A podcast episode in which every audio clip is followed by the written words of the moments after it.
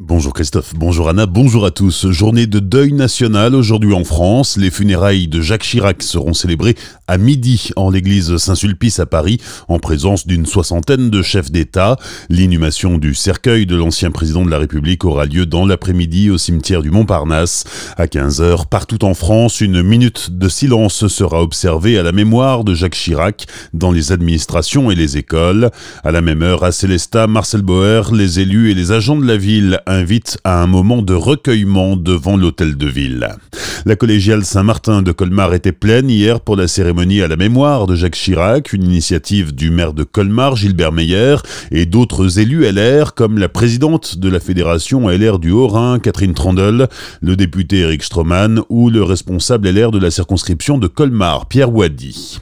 Dans la presse régionale ce week-end, une nouvelle affaire mettant en cause la prise en charge d'une patiente par le SAMU. Le 13 juin dernier à Mulhouse, une femme de 60 ans était retrouvée morte à son domicile dix jours après son décès. Quelques jours plus tôt, le 3 juin, son employeur l'appelait pour lui confier une mission que la sexagénaire a déclinée, se plaignant de douleurs à la cage thoracique et entre les côtes.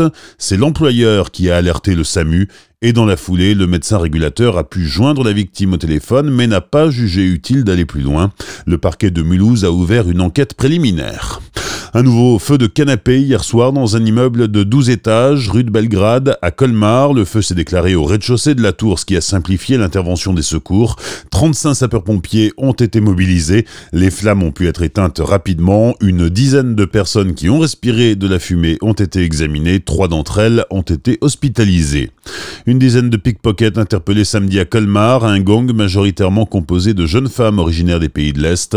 Deux d'entre elles ont été placées en garde à vue. La police lance un appel à la vigilance. Fermez vos sacs à dos correctement et si possible, portez-les sur la poitrine lors de vos visites du centre-ville.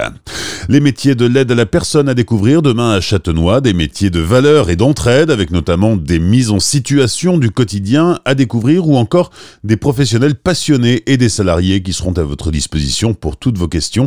C'est demain 1er octobre au CCA de Châtenois rue Saint-Georges de 9h30 à 16h. Les détails de Frédéric Hirsch au micro de Sabrina Rondeau. Alors les métiers dans le service à la personne, déjà la base est de rester le plus longtemps à domicile. Donc avec des aides ménagères et des auxiliaires de vie. Auxiliaires de vie qui permettent de faire des levées le matin, des couchers, préparation de repas. Des rôles donc essentiels au quotidien. Quel est le but de cette journée? Donc le but est de présenter des métiers de valeur et non les entreprises.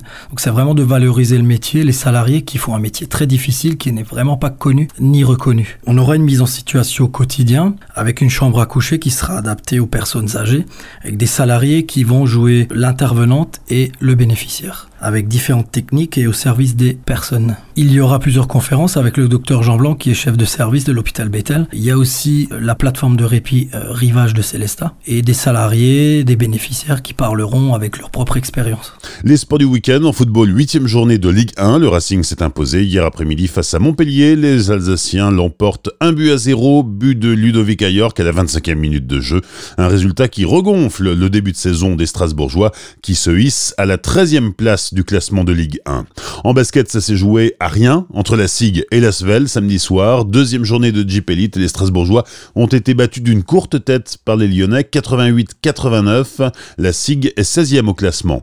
Enfin, en handball, première victoire de la saison pour l'USAHB.